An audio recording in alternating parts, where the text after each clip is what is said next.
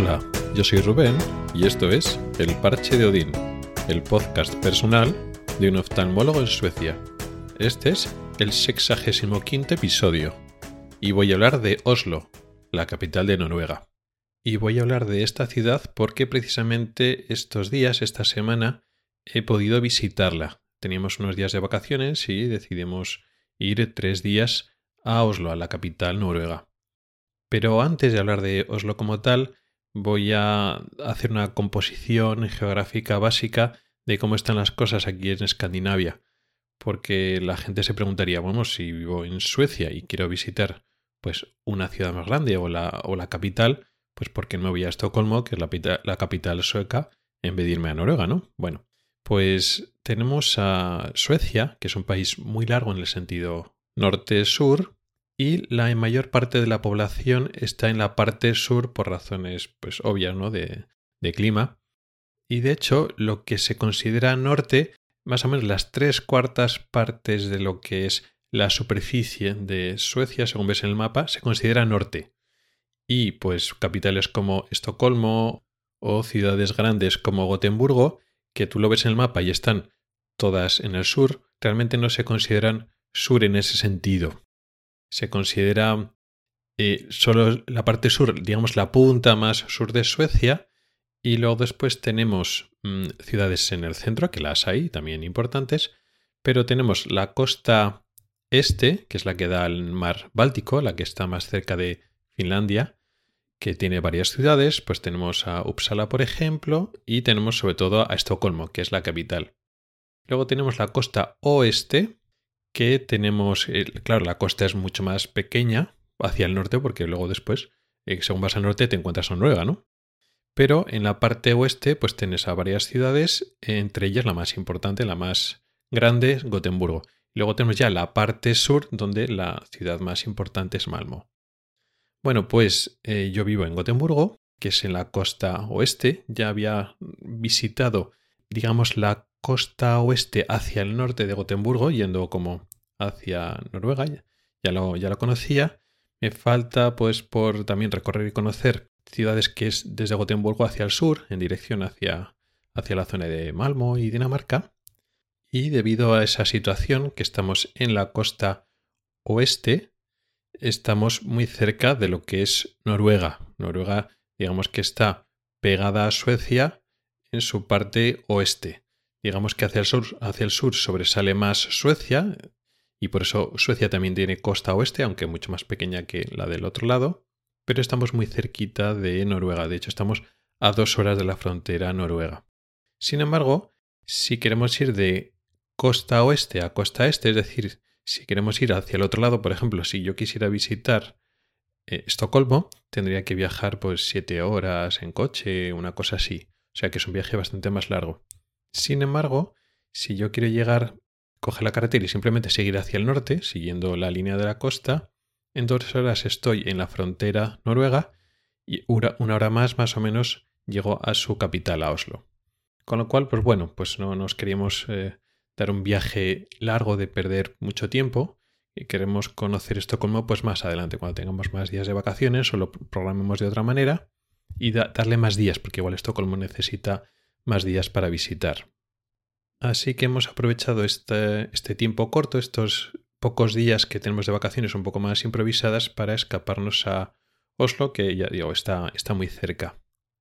La relación entre suecos y noruegos es muy buena, es muy cercana, son muy buenos vecinos, de la misma manera con los daneses. Digamos que los países nórdicos, esta zona de Escandinavia, estos tres países, Suecia, Noruega y Dinamarca, tienen una relación muy cercana con Finlandia también, pero menos.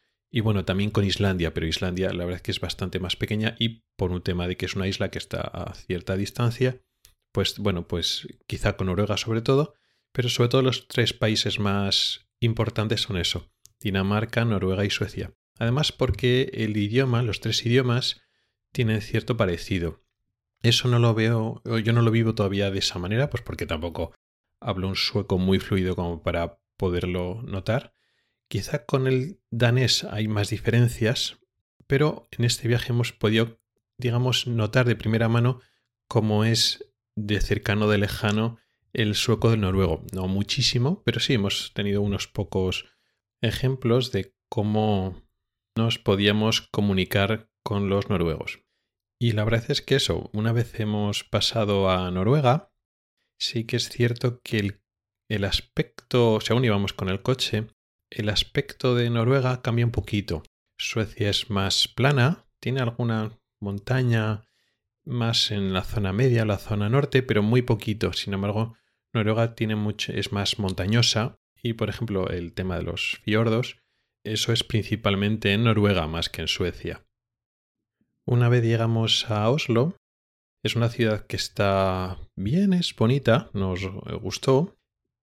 Es una ciudad grande, limpia, bonita, de pasear. La zona centro también tiene buen ambiente, que eso nos gustó bastante. La zona centro sería más o menos entre lo que sería la estación central y el Palacio Real. Entre esa zona hay unas calles céntricas que están bien para pasear, para comprar, pues para salir y tomar algo. La verdad es que está bien. Luego está el Palacio Real, donde reside la familia real, donde tienen, bueno, pues eh, los típicos guardias que hacen el cambio de guardia, un poco al estilo del Buckingham Palace, igual no tan llamativo, pero con mucho menos turistas. Está bien, el palacio bien, sin más. Y luego tiene otras cosas para visitar que también están bien. El edificio de la ópera, que es un edificio moderno, muy bonito, al lado del mar, que está justo detrás de la estación central. Cerca de ahí de la zona centro hay una fortaleza tipo ciudadela, pues contra cañones, que la conservan y está bien. También por esa zona está el ayuntamiento, que es muy bonito, y justo pegado a esa plaza del ayuntamiento está el edificio donde dan el Premio Nobel de la Paz. Porque los premios Nobel en general se dan, pues, en Estocolmo, la da la Academia Sueca, pero el Premio de la Nobel de la Paz se da en Oslo. En eso se ocupan los noruegos y hay un edificio que también es bonito, que bueno, que es donde se reparten los premios. Toda esa zona que también está dando al mar, dejan una zona de un paseo marítimo también por esa zona, pues está muy bonito. Y ya más alejados del centro también hay más cosas. Hay un parque, es el Parque Vikeland, que tiene muchas estatuas, que también es bonito de ver. Sí que es cierto que ahora es finales de, de invierno. Ahí la temperatura, bueno, está más a norte que Gotemburgo. Hace algo más de frío quizás, aunque las temperaturas te ponían, nos hizo unos días estupendos, sol, sin viento, muy bonito. Y eh, las temperaturas pues eran 5 o 6 grados, sin embargo había mucho hielo, había muchas zonas con nieve y sobre todo hielo de mucho tiempo, entonces había que tener cuidado en las zonas de parque o zonas que te ibas un poquito más alejados en algunos sitios, que había que tener cuidado con, con el hielo. Y había algunas cosas que estaban cerradas. Muchos museos abren en primavera y verano y algunas cosas estaban cerradas.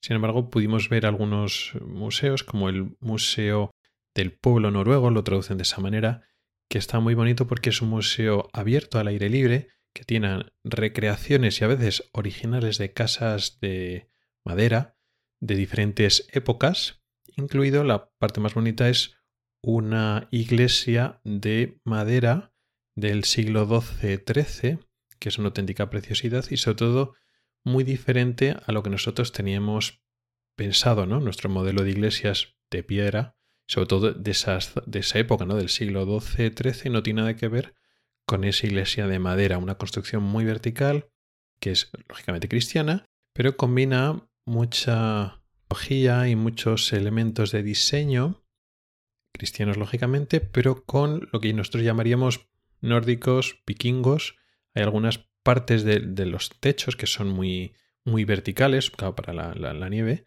que recuerdan a lo que es un barco. Unos símbolos que recordarían lo que sería una cabeza de dragón y luego después con las cruces cristianas ahí, la verdad es que muy bonito.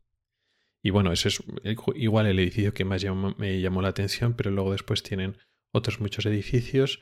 Pues lo mismo, todo en madera que cuesta mucho entender, siglo del siglo XVII, siglo XVIII, pero en madera, ¿no? Entonces es un, poco un cambio, un giro a lo que nosotros pensamos, pues, arte, ¿no? A nivel de arquitectura, pues esto sigue siendo Europa, pero sin embargo esas construcciones en madera es algo muy bonito.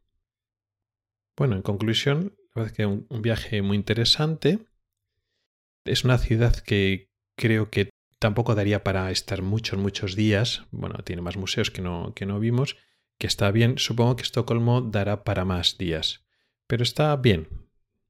También fue interesante las poquitas veces que tuvimos que hablar con gente, pues cuando llegamos al, hotel, bien, porque se supone que en el hotel hablaban noruego y también hablaban sueco, aparte de inglés y algún otro idioma más. Entonces, bueno, cuando ya nos oyen hablar en sueco, pues directamente saltan al sueco ya sin problemas.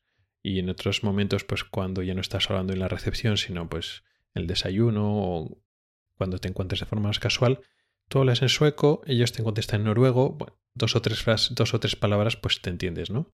Luego después, alguna vez que tuvimos que hablar, pues en los museos para hacer otras preguntas, fue más interesante porque en vez de saltar el inglés, pues tú le hablas en sueco, ellos te entienden, ellos te hablan en noruego. Entonces fue una, una experiencia interesante porque les entendías la mayor parte de las cosas, no perfectamente, pero les entendías.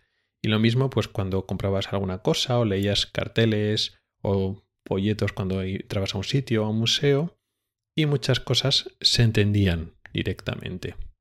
Al principio yo pensaba que no, que íbamos a tener mucha dificultad y tenemos que saltar el inglés constantemente, porque hace unos meses o igual hace un año cuando empecé a ver noticias, el telediario en sueco, alguna vez que ponían alguna entrevista o algún fragmento de una entrevista a algún político noruego, por ejemplo, eh, lo oías y yo no entendía nada. Empezaba a hablar en noruego y no pillaba nada. También siento que eso fue hace ya muchos meses o hace ya casi un año. igual pues el oído ha ido, mejorando. O posiblemente que, porque aquí cuando le preguntas algo en concreto, esperas unas respuestas concretas. El señor no está hablando de así en general, sino le preguntas, oiga, disculpe, pues yo qué sé los horarios de no sé qué, o esto va a estar abierto, esto se va a poder visitar, o me podría decir. Entonces, claro, preguntas unas cosas muy concretas y esperas unas respuestas también muy definidas, y entonces es más fácil entenderlo. Sea como sea, pues por contexto, o porque poco a poco hemos ido cogiendo ya más oído, pues está bien porque no tuvimos que saltar en ningún momento al inglés, sino bueno, nosotros hablamos el sueco, nos entendían, y eso era en noruego, y lo entendíamos más o menos. No todo, pero más o menos. Así que se puede entender que realmente pues hay mucha comunicación y mucha relación entre los dos países, gente que vive en Suecia y trabaja en Noruega y va y viene todos los días por la frontera y bueno, hay mucho tráfico de personas de un lado a otro porque se entienden, no, sé si perfectamente, pero sí, sin, sin ningún problema. Y eso era todo lo que quería contaros, un viaje corto a Oslo, una ciudad bonita, una primera visita a Noruega, la última vez que intentamos pasar a Noruega, pues había restricciones por el tema del COVID y no podíamos pasar.